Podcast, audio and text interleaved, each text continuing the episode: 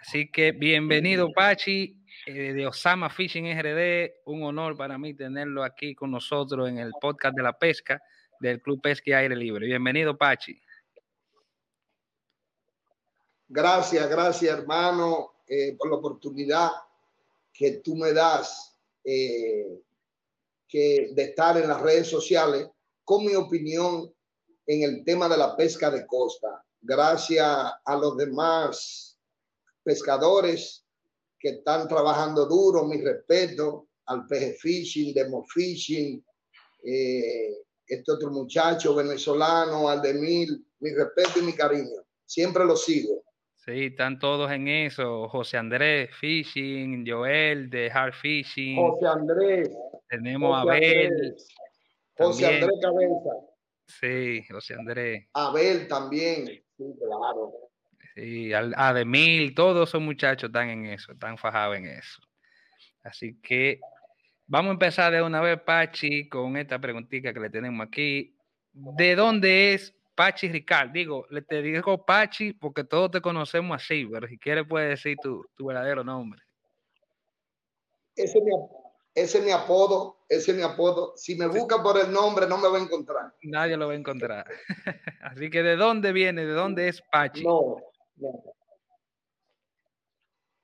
Bueno, yo nací eh, en San Lázaro. Esa es, viene siendo parte de la ciudad intramuro, en la, ahí casi esquina Mercedes, en la Polvorín casi esquina Mercedes. Ahí nací yo.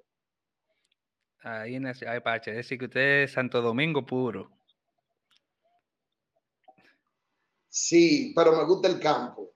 Ah, le, gusta el campo. Dice el PG Fishing que es Italia. Me encanta, verdad que tengo compromiso. dice el PG Fishing que es Italia. no me, no me cambie, no me cambie lo más hermoso que nosotros tenemos, no, no, no, yo no cambio mis colores, mi tradiciones, mi cultura. Amo mi país. Qué bueno, qué bueno. Entonces, Pachi, ¿quién o qué te, le inspiró a usted para practicar la pesca? Papá viene de una familia de pescadores.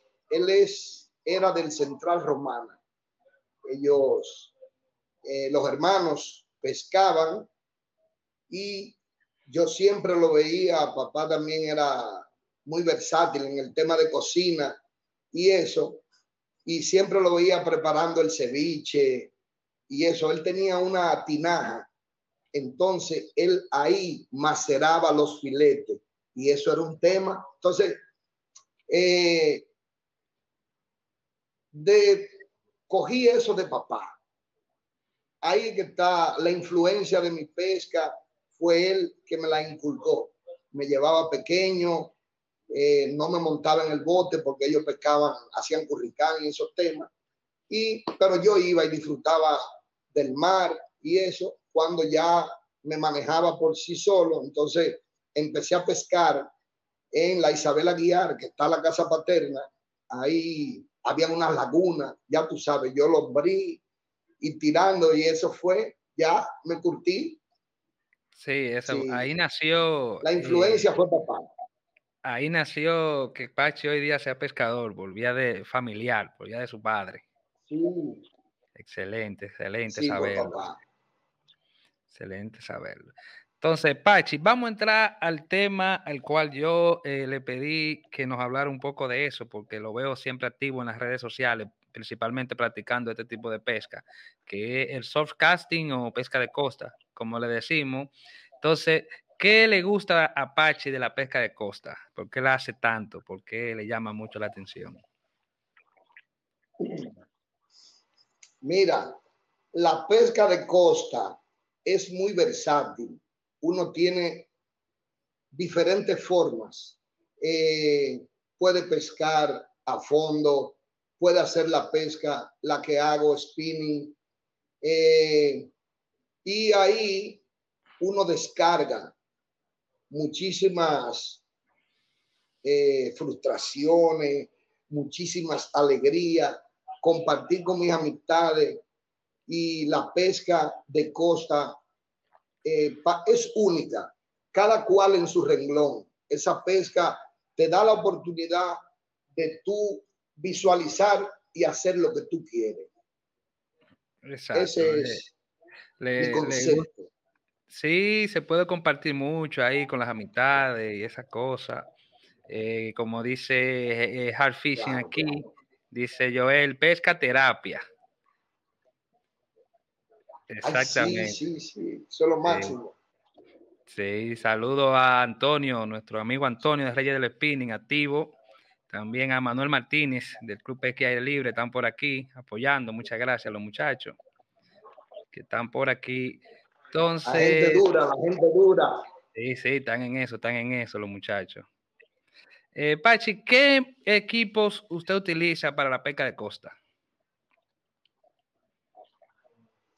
Mira, yo uso, tú sabes, yo pesco robalo y pesco los hijos del peje fishing, que tengo tiempo peje, que no los pesco, pero es una pesca más agresiva, eh, donde tengo que usar 40, 45 libras no uso fluocarbón como bajante, sino lo que uso, tejo mis hebras eh, y obvio las hebras flexibles, porque tú tienes que darle mucho mantenimiento, porque el agua se queda en las fendijas y cuando viene a ver se pierde el pez. Pero uso equipos, por ejemplo, uso una Ugly Speed por un lado, 20-40, eh, con trenzado, 45 libras, 50 libras, eh, sufix. Y ese es el tema con eso, porque los animales son agresivos y uno tiene que, usar ese tipo de, de, varas y, y, hilos fuertes, porque ellos tienen fuerza. El peje fishing sabe sí. ¿Y, de qué, de, cuando usted se refiere a que usted mismo hace, eh, eh trenza su, su, línea, ¿en qué material usted lo hace? En, en acero, en hebra. Ah, ok. Ah, okay. En hebras de acero. Sí. Hace una especie de lo que le llamamos fuerte. Aquí. Mira, aquí, no sé si me pueden ver, esta hebra, pues un, un extra 10 centímetros. Yo tejo mi hebra con mi sacavuelta, que está aquí, no sé si lo ven. Sí, se ve, se ve. Ahí está el sacavuelta y aquí, aquí yo hago mi trenzado. Un trenzado tipo soga para que no, cuando el pez ala, no ceda y no se ahorque ni el, el cáncamo que tiene el talporino ni el sacavuelta. Eso es una hebra en acero, yo la uso número 3, depende de lo que yo esté trabajando. El robalo yo lo busco con número 1, porque es un animal más noble y eso, pero ya estas son pecas ya que yo uso hebras más fuertes. Más fuerte. ¿Y la vara que usted utiliza o las cañas, como le decimos, en qué tamaño mayormente usted la usa? La uso en nueve pies, eh, menos de diez. A veces el pez come de orilla, a veces él come un poquito retirado, no mucho. Entonces uso una vara versátil, pequeña, donde yo me puedo mover rápido, porque es un pez muy rápido para poder lograr hacer una captura o tratar. Uso nueve pies, ocho pies y medio, excelente tamaño ahí. Exacto, sí. Eh, entonces yo siempre he tenido esa curiosidad de la pesca surfcasting o de costa, que qué tan fácil sería lanzar los señuelos, porque como uno tiene en ese punto, o como yo le digo, tiene un poco de desventaja hacer los lances, qué peso hay que usar, los equipos que Pachi usa, qué pesos son mayormente para poder lograr esos lances. Yo uso desde una onza, tres cuartos, eh, más o menos ahí yo trabajo con ese peso y me manejo con él porque no hay que tirar. A veces el jurel come lejos o ellos se ligan, jurel, ojo gordo, carite, ellos andan eh, juntos. Entonces, pero casi siempre ellos vienen, la carnada está cerca, eh, está tranquila, donde ellos descansan y el pez llega más o menos cerca, eh, 10 pies, 12 pies, 12, 12 metros, perdón, 10 metros, más o menos es un lance cómodo. Uno busca donde uno se sienta más cómodo, el beril que esté cerca, que no haya una, una plataforma de coral, y entonces uno trabaja ahí. Exacto. Entonces, esas varas ya sabemos que de 8 pies a 10 pies, un estimado del, tamaño que usted utiliza. Esas varas también se usan con especificaciones como se usa como así, medium, medium, eh, medium heavy. ¿En qué especificación mayormente? Medium heavy. Medium heavy action, yo la uso. Son varas más, eh, más fuertes. Sí. Que tienen que responder eh, más rápido porque es un pez con mucha fuerza. Sí. A veces nos toca tirarle no solo a los jureles ni a los ojos gordos, sino al bonito. El bonito no entra a tiro de vara también. Eh, los carites también, es un pez carroñero que siempre se mantiene cerca de la orilla y uno lo captura también, no solo esa especie. Ah, ok, perfecto. Sí, me imagino que usted anda atrás ahí de lo que se pegue, que sea un reto. Todo lo que sea un reto lo queremos. Claro, claro. Claro que sí, es así. Sí, Pache, entonces, eh, ¿en qué tamaño de carrete mayormente usted utiliza para la pesca de costa? Estoy usando ahora mismo Pen Battle 2 6000 y Penfields 2 5000.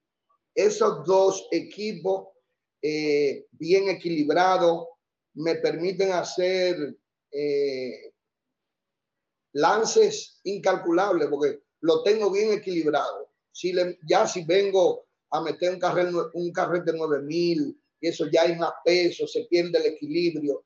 Hay que tratar de buscar un balance entre la punta de la vara y el portacarrete, lo que usted va a montar ahí, tiene que tener un balance para que usted esté cómodo, porque son varios lances que se hacen. Sí, sí, siempre, siempre hablamos de eso, los muchachos en el grupo, que, que la gente cree que solamente un lance. Uno hace que si uno lo contara y se lo pagaran a un peso, fuéramos ricos. Ay, ay, ay, ay, Cantidades, cantidades de lances nosotros hacemos. Sí. De verdad.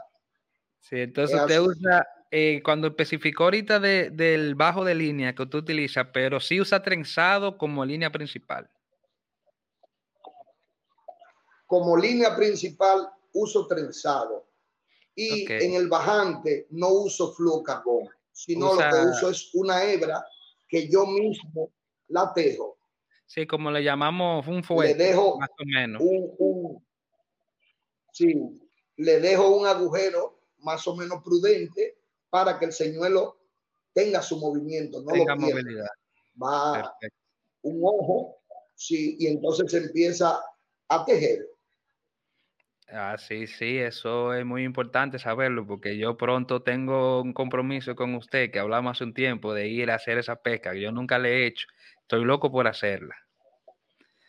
Sí. Vamos a juntarnos, vamos a esperar un poquito, el mar está un poco agresivo eh, vamos a ver si tumba y ahí está el peje fishing. ese es el maestro, con ese, mi, ese es mi asesor, así que yo le llamo a él mi asesor. Sí, sí. Entonces, los señuelos favoritos que usted utiliza para la pesca que usted hace de, de surfcasting.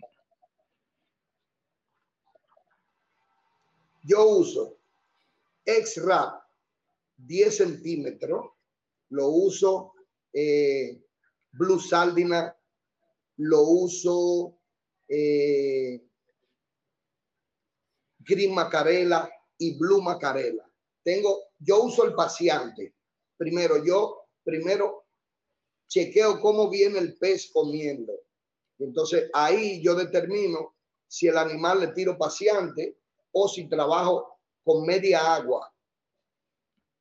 Y trabajo entonces con los X-Rap, eh, pueden ser lomo morado, eh, como te dije, gris macarela, blue macarela, eh, blue sardina.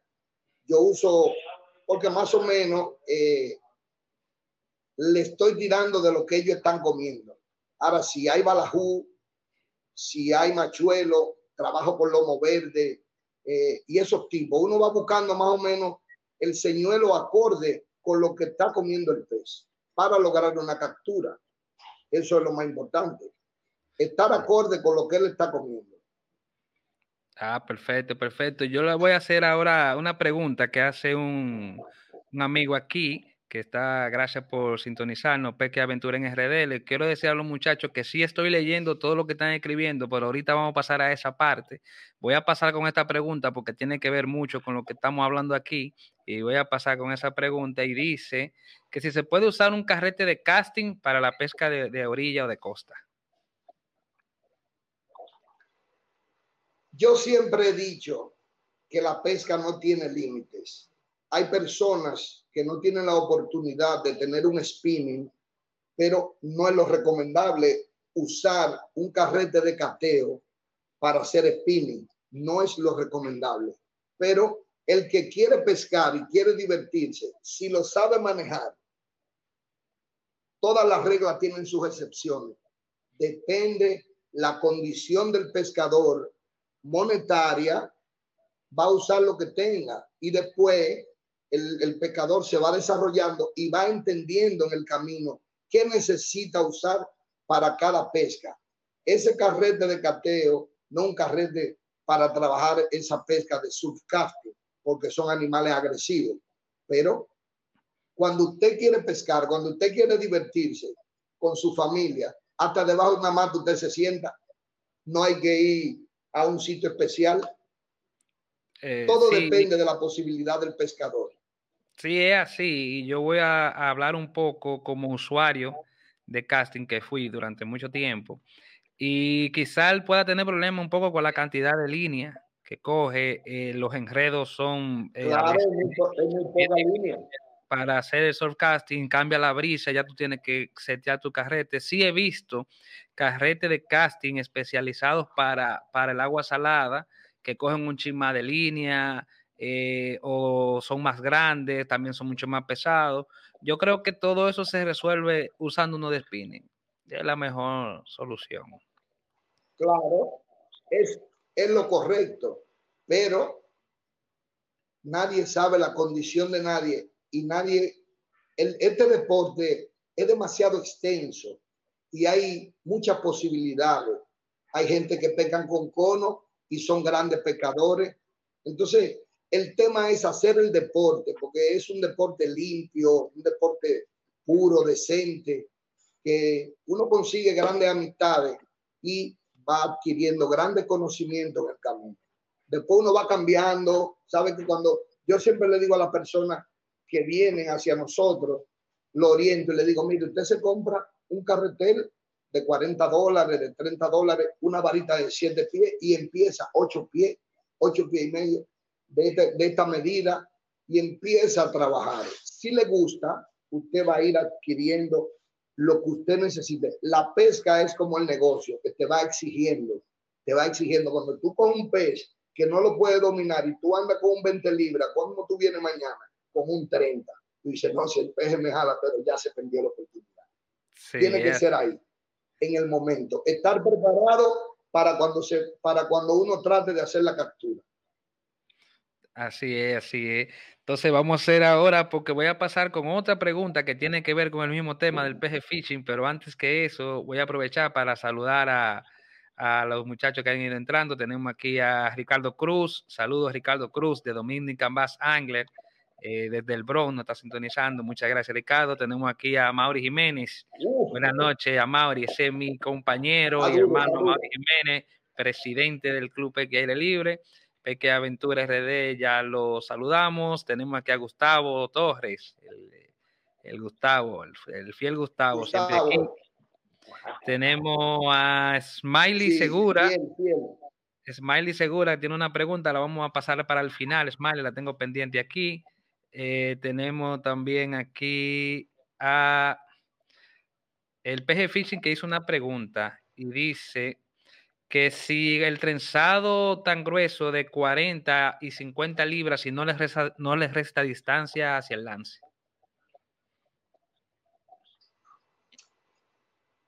En ciertos aspectos sí les resta, pero yo tengo un trenzado slim eh, más cuatro, eh, más o menos diferente a lo tradicional que es el Power Pro, este hilo trenzado sale menos. Obviamente que sí que sale menos. Todo también depende del juego de anilla que tú tengas. Por eso es que uno va entendiendo en el camino que, como dijo eh, el peje, que usted no puede usar un equipo específico para una pesca, meterlo porque ahí cambian diferentes anillas. La anilla spinning es una anilla mucho más grande, 40, 50, que te permite que el trenzado o el monofilamento se desplace mejor, tenga más salida. Pero sí le quita más o menos. Lo que pasa es que nosotros no hacemos largos lances, eh, porque el pez casi siempre viene donde está la sardina. La sardina está a 10 pies, 10 metros, 12 metros. Más o menos uno hace un lance decente para lograr y, llegar donde está el frenesí, donde está la guasábara. Correcto, correcto, entiendo. Ahí hay que buscar un equilibrio, como usted dijo ahorita, se busca un equilibrio. Hay que buscar un, equilibrio. A veces yo lo compenso, como tengo un hilo 45, 50, entonces pongo un señuelo con más peso eh, y voy compenso con lo, con lo que tengo en, en la vara, en hilo y para tener mejor salida, mejor desenvolvimiento del trenzado. Pero es así como él dice.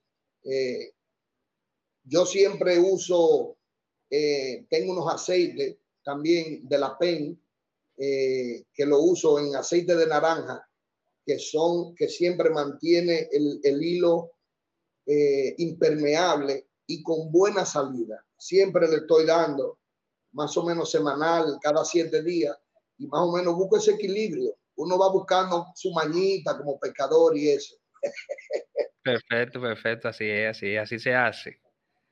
Así se hace. Así que eh, ahí te has respondido a lo del peje. Eh, entonces dice el peje que muy acertada su respuesta, Pachi. Le gustó, le gustó al peje. Le gustó. Mi respeto, siempre lo he distinguido desde que lo conocí.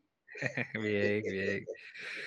Pachi, ahora vamos a pasar con cuáles cosas usted toma en cuenta para la pesca de costa, que usted dice ese día que tú dices, eh, por ejemplo, el, mar está bueno para ir a pescar o el, tiempo, el clima, la luna. ¿Qué toma Pachi en cuenta para la pesca de costa? Luna, carnada, movimiento de la corriente. Si hay eh, lo que nosotros le decimos mal de fondo, es un tema porque es que hay corrientes que entran, que alteran el, eh, la estructura, el suelo marino y el pez. No, no lo que hace es que se aleja y se va donde el mar está más tranquilo. Pero siempre chequeamos luna, eh, chequeamos carnada, eh, más o menos cómo está, cómo está la corriente. Y hay muchos factores que uno en el camino, uno lo va definiendo. Lo importante es cuando yo cojo mi vara y voy y comparto con mi amistad. De verdad que yo estoy ahora mismo en, en una posición que los otros días, primera vez en mi vida, que se me clavó un anzuelo y yo dije, wow, esto sí duele. No entró por suerte. Y hice un balance, me puse en mi cabeza, pero tú sabes el dolor que le da a estos animales cuando uno le, los atrinca, como uno dice en el argot popular de nosotros, uno frena el peje. Y me he puesto muy sensible, me he puesto muy sensible. Mira, antes yo era más agresivo con el tema de la pesca.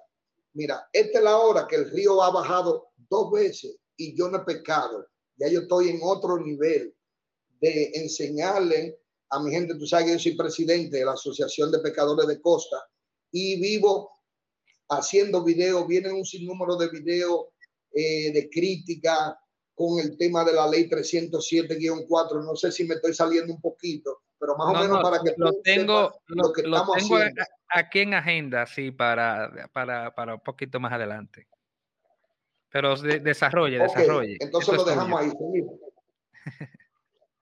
ok, entonces eh, yo estoy en esa dimensión como pescador, ya tratando de educar los pescadores que tenemos contacto con ellos diario y eso.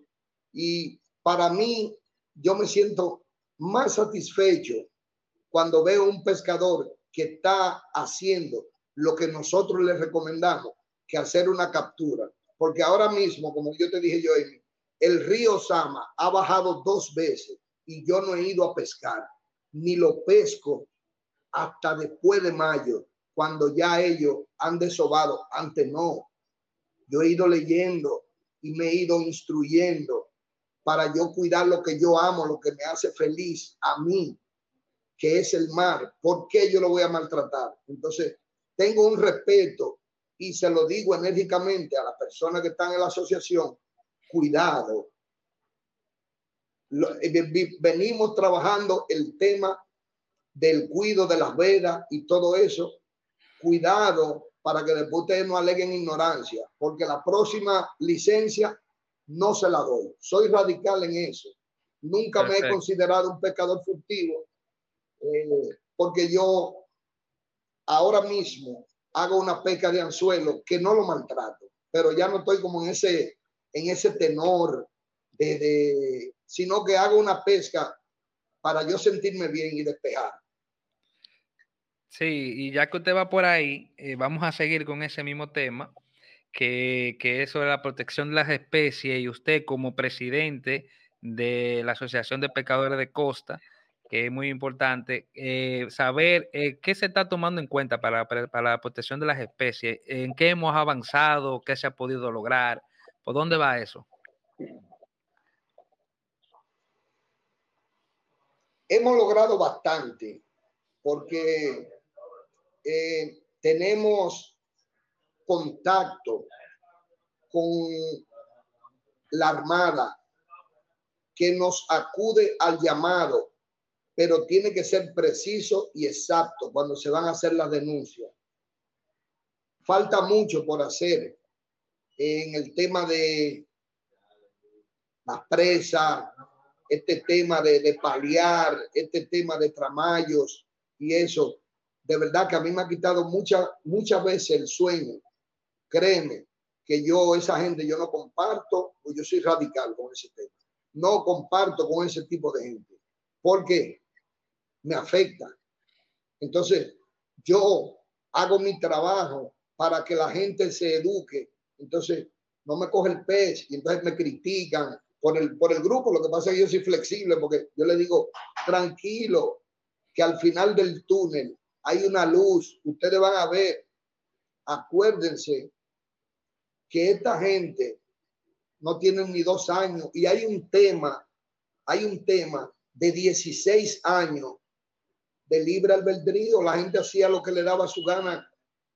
Yo me considero un activista eh, feroz con ese tema. No transijo con nadie con el tema de redes de chinchorros y tramayos, porque siempre he visto República Dominicana como un destino turístico de pesca, este país, y la gente no entiende, no entiende, como yo tengo muy marcado los beneficios que deja vender un pez que tú lo subiste y los beneficios que deja el que tú hagas una pesca sustentable con turistas, como la está haciendo el PG Fishing, eh, es un proyecto precioso, lindísimo, que hay que apoyarlo. y que yo también como trabajo en el área turística, eh, cuando vengan personas, si él va a hacer algunos fly, me puede traer aquí, lo ponemos, en, yo estoy dentro del hotel ahora, tú sabes que yo trabajo de noche, y que cuento con algunos fly, que cuente con la promoción para que esos turistas que quieren venir a pescar a la República Dominicana, encontrar un espacio con él, con su equipo, de que eso se resuelva. Yo trabajo en el sector turístico, yo trabajo con turistas y todo, cuando él tenga los fly ready, que me mande, que yo lo apoyo y lo pongo aquí. Sí, así es, Pachi. Y aprovecho ahí de una vez para ponerle aquí el, el ahí está el Instagram del peje, el peje Fishing Charter, que para lo que quieran investigar ahí, escribir el peje sobre cualquier turismo de pesca y cualquier viaje de pesca, el peje le asiste ahí con todo el cariño. Y de paso, Pachi, le pregunto sobre el asunto de la preservación de las especies. Eh, yo he visto mucho tramayo en cantidades, eh, muchísimas veces en la presa, mayormente en agua dulce. Pasa lo mismo en el agua salada con el asunto del, del, tamaño, porque quizás no es que no pongan tramayo, porque llega un momento que tienen que todos, tenemos que convivir todos por un punto medio, de tratar de, buscar un punto medio, pero quizás muchas veces es la insistencia tanto el día entero, un tramayo en el agua con unos hoyos tipo moquitero, hoyo fino, cogiendo todo tipo de tamaño de peces, quizás sea lo que está haciendo más daño todavía. Yo siempre he pensado que las cosas son paso a paso, regulando las cosas para que las dos partes puedan progresar.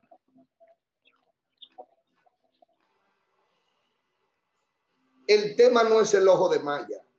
El tema es que la ley es explícita y dice que no se puede usar en los estuarios ni en el agua de sal. Mm. Aquí las leyes todavía están hechas hoy en día de las que hizo el presidente Joaquín Balaguer, donde reconoce como corredor ecológico desde San Pedro hasta Baní con una barrera que hay ahí natural. Eso es lo que nosotros estamos trabajando hoy en día. Yo estoy en un proyecto para eh, buscar una veda radical con el robalo. Y le he explicado y le dije, busquen para que usted vea la referencia de este animal, aparte de ser un animal espectacular, tiene una carne que la usan eh, como referencia de cocina, los grandes chefs eh, usan este, este, porque tiene un marmoleo espectacular, es una carne lindísima. Entonces, estoy buscando, trabajando para ponerle una veda al robalo. El robalo no tiene veda en este país. Debería. Y estamos trabajando para eso. Sí. Estamos trabajando para Pachi, qué bueno que tú me ilustres en eso. Entonces, están las redes de tramayo prohibidas en el agua salada totalmente. En esa zona. Están prohibidas. Tienen regulaciones del ojo de malla en el agua dulce pero están, están prohibidas. La Marina, eh, la, Armada, nos salimos un poquito del contexto, pero tú sabes que estoy trabajando mucho esto. la Armada tiene la ley en la mano y entendió la ley, pero hay mucho trabajo. Falta mucho trabajo, pero yo creo que nosotros, eh, haciendo un trabajo de difusión, yo vengo con trabajo súper agresivo, con pedazos, con tema, con la ley en la mano y diciéndole que no consuman ese tipo de pescado, que no lo consuman. Y vengo así radical. Soy muy, muy interesante. Radical con ese tema. Muy interesante. Usted sabe que puede contar con nosotros para la ayuda de cualquier tipo de, información. Nosotros podemos, eh, durante, mediante el club, también yo sé que lo harían igual Reyes del Spinning. Sé también que es el mismo sentir de todos, de Calla Fishing del Este, de proteger mejor las especies, de tratar de que las personas sean más conscientes con las especies. Así que eso es idea. Eso es buena idea también. Una veda de robarlo sería excelente. La gente no se imagina eh, el poder turístico. Estamos trabajando no solo en el tema. Claro, claro, claro. Estamos trabajando en eso para que se le ponga una veda, por lo menos hasta la segunda semana de junio, pero no solo que no lo capture, sino castigar si medio ambiente o pesca van y te visitan a la pescadería y ahí hay robarlo, que te castiguen porque tiene, tiene que haber una resolución que, que, le, que le choque de frente, que lo impacte al de la pescadería. No porque eso me lo trajeron, no, usted lo tiene y usted va a pagar por eso. No solo es buscando la veda de que nos dejen el animal tranquilo, sino que si usted lo tiene en la pescadería, también usted va a pagar por eso. Y necesitamos agregar una resolución que lo ampare antes de que llegue al freezer. Sí, sí, así es, así es, eh, estoy de acuerdo. Ojalá eso prospere. Nosotros sabemos que hay veces que eh, nos desilusionamos y a veces puede que bajen un poquito los ánimos, pero nunca vamos a dejar de luchar por, por eso. En realidad no podemos cansarnos, tenemos que seguir eh, intentando, que algún día se logrará, algún día se logrará. Claro, claro, es así. Vamos creando conciencia lentamente. Así mismo, eh, paso a paso, eh, mientras más seamos mejor, por eso mismo este proyecto que tenemos aquí de Pesca Aire Libre con los podcasts, para que la gente comprenda y entienda lo que significa la pesca deportiva, porque a veces que mucha gente quizás no lo hacen eh, solamente porque no entienden o no saben. Es bueno que también educarlos en esos aspectos y para eso estamos nosotros aquí, para llevar el mensaje. Para eso es que hacemos esto. Así, es. Así que vamos a pasar con los muchachos que están aquí. Veo muchos mensajes que no he leído. Vamos a ver quiénes andan por aquí. Por aquí tenemos eh, al maestro Antonio, que está por aquí. Eh, tenemos también eh, al el gigante Fishing, el pequeño gigante Fishing, el, mi compañero también Isaac Jiménez, hijo de Amari Jiménez. Dice aquí, buenas noches. Por aquí también tenemos a Miguel Félix que dice, hola, ese señor es un máster de la pesca en RD, dice Miguel Félix. Gracias, gracias. Trato. Eh, bueno, aquí hay una pregunta de Ben Cosme que creo que se, que se realizó ahí mismo en vivo, que dice, ¿qué posición tiene Pachi con relación a la liberación de piezas que no tienen tamaño de haberse reproducido?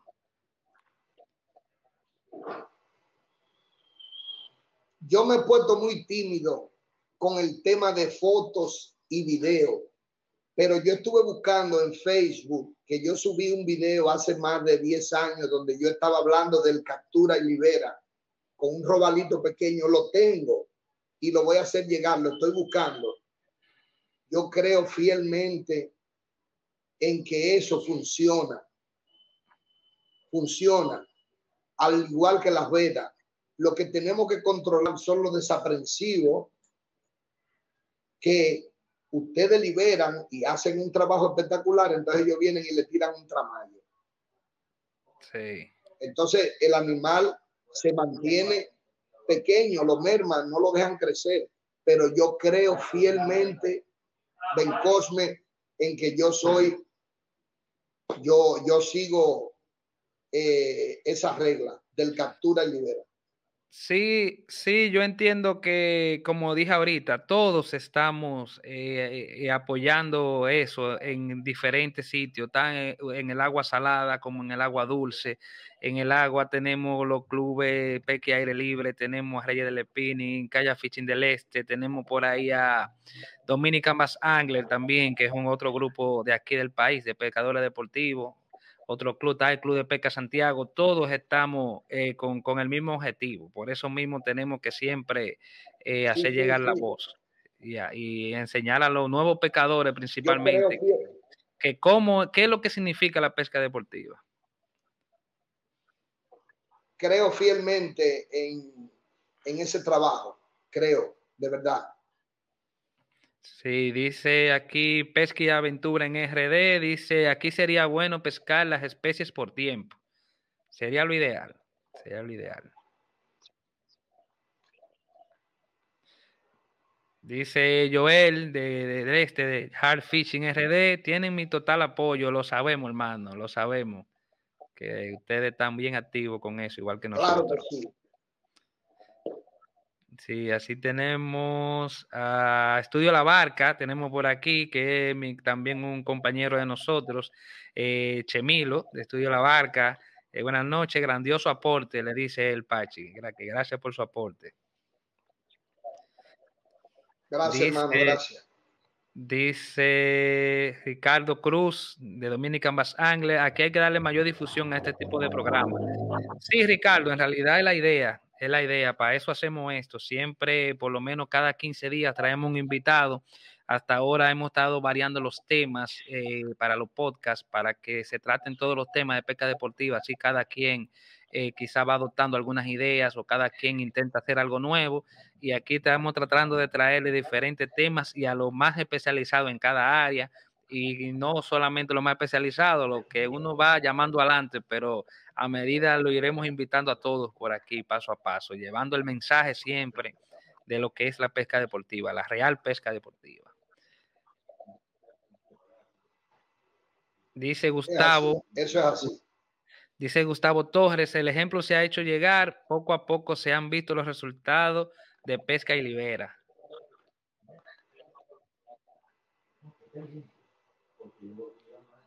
Dice aquí. Eso es así. Eso es así.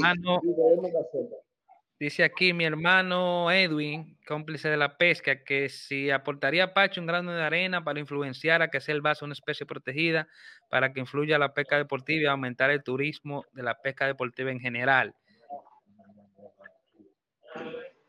Claro que sí, claro que sí. Yo soy un activista en sentido general. Yo no defiendo el agua dulce, el agua salada. Yo defiendo hasta las lagunas, porque es que, es que no hay razón.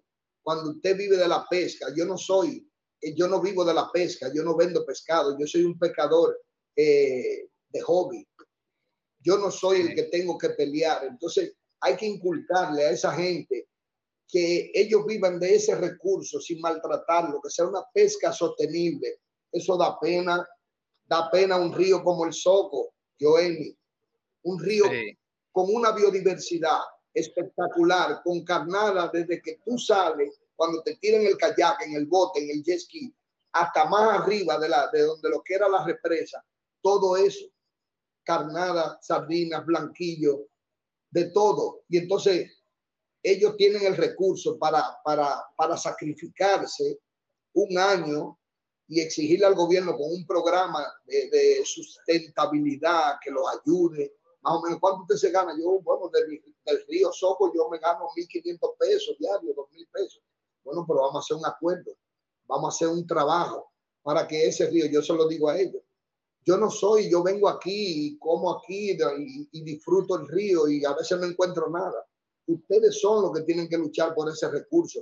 Ustedes son los que viven de él. No soy yo, yo soy un pecador de hobby. Sí, es así. Como dice aquí también que estaba leyendo, eh, a Pesca y Aventura RD, muchas gracias por estar tan activo con nosotros y por el apoyo y gracias a todos los que están aquí. Dice, así es que tiene que ser, porque eso da pique, que tú vayas a pescar y no te piquen ni uno porque sacan los pequeñitos. Mire, en realidad, eh, para responderle yo adelante a él, eh, mira qué pasa, no solamente por nosotros, porque ya nosotros estamos, disfrutamos la pesca en general como sea. Nosotros contar con un buen amigo al lado pescando, hasta conversando, con uno que yo pesque en un día, es más, hasta ninguno, ya el viaje de pesca está realizado, porque ya somos pescadores deportivos. Yo tengo Exactamente. Y solamente pescar en seco, como dice Amaury, como estamos aquí ahora, ya yo estoy disfrutando la pesca. ¿Qué significa pescar en seco? Hablar cuando estamos aquí en seco de pesca, eso es pescar en seco. Entonces, eh, no es solamente por nosotros, es por el país. Este país a nivel de turismo está bien reconocido a, nivel, a nivel mundial, pero no se está explotando lo que es el turismo pesquero, lo que significa el turismo en la pesca. En este país no se está reconociendo y se está perdiendo recursos muy valuables que pueden ser utilizados para nuestro país en muchas cosas, que es lo que nosotros pedimos, porque nosotros vamos a seguir pescando como quiera, vamos a seguir pecando como quiera, pero no es solamente por nosotros, sino por el país en general, que está perdiendo una oportunidad muy grande, dado los recursos que tenemos y el auge de, turismo que tenemos, y estamos eh, rechazando un filón de oro que tenemos ahí. Claro. Sí. Ok. Eh, bueno, Aquí tengo a Pesca y Cocina con Wander Pérez. Saludos de San Juan de la Maguana. Saludos a Warner Pérez. Dice a Mauri Jiménez, es lamentable que un deporte como este no tenga respuesta de las autoridades positivas. Eh, sí, esperemos que vaya cambiando, ¿verdad, Pachi? Eso es así, claro que sí. Vamos a ir cambiando. Eso es así. Es. Sí, es, señores, el que tenga preguntas, la haga ahora, que nosotros le estamos quitando tiempo a Pachi de su trabajo, así que vamos a hacer la pregunta. Yo estoy muy agradecido con Pachi de que sacara este momento con nosotros y trajera su conocimiento y sus aportes a la pesca deportiva hacia ustedes. Le agradezco mucho a Pachi por atender nuestro llamado. Siempre a tu orden y vamos a luchar mano a mano, que hay, yo vivo orgulloso de la cantidad de jóvenes que conozco, como, como Aldemil, que vive capturando y liberando, como el peje, con ese criterio, ese concepto que tienen de lo que es una pesca sustentable, que yo sé que esto no se para aquí, nosotros estamos empezando, hay países que le ha costado años. Nosotros, el movimiento, la generación de ustedes que está ahí luchando, no tiene mucho trabajando por esto, nosotros tenemos que seguir luchando y nosotros tenemos que demostrarle con números, con números, si hay que demostrarlo, lo que nosotros podemos recibir en ese, en ese tipo de turismo. Ellos lo saben porque los charters en Puerto Plata y en todos los sitios cuestan 150 dólares para salir un turista a pescar. Ellos lo saben lo que genera, ellos saben. Sí, es así, es así. Tenemos aquí a Ramón Lizardo, a Ton, Ton, Tonlis Fishing reportándose. Saludos a Ramón Lizardo. Eh, pregunta aquí Juan Carlos Bencosme que por qué el malecón es tan pobre de especies, que si es contaminación o sobrepesca. No, eh, no es contaminación, porque el tema es las redes, el tramayo. Ese es el tema específico, porque el tramayo hace demasiado daño. Porque el chinchorro, usted lo tira todo el tiempo en la misma playa el tramayo no, el tramayo usted lo cambia de lugar, como se cambia el pescador, buscando la estrategia por dónde está caminando el pez, dónde está la carnada, y entonces ha mermado, porque no, no, no, no había quien defendiera con la ley en la mano y le hiciera entender a las asociaciones de pescadores que están trabajando con ese tipo de redes que hay una ley que lo castiga. Correcto. Pero el tema es eh, no es tanto de contaminación, porque mis hijos están comiendo robarlo de ahí desde que están en la barriga. Sí. Y nunca ha pasado nada. Sí, es así. Dice Pesca y Cocina con Warner Pérez. Nosotros necesitamos de ustedes para organizar las presas de San Juan de la Maguana.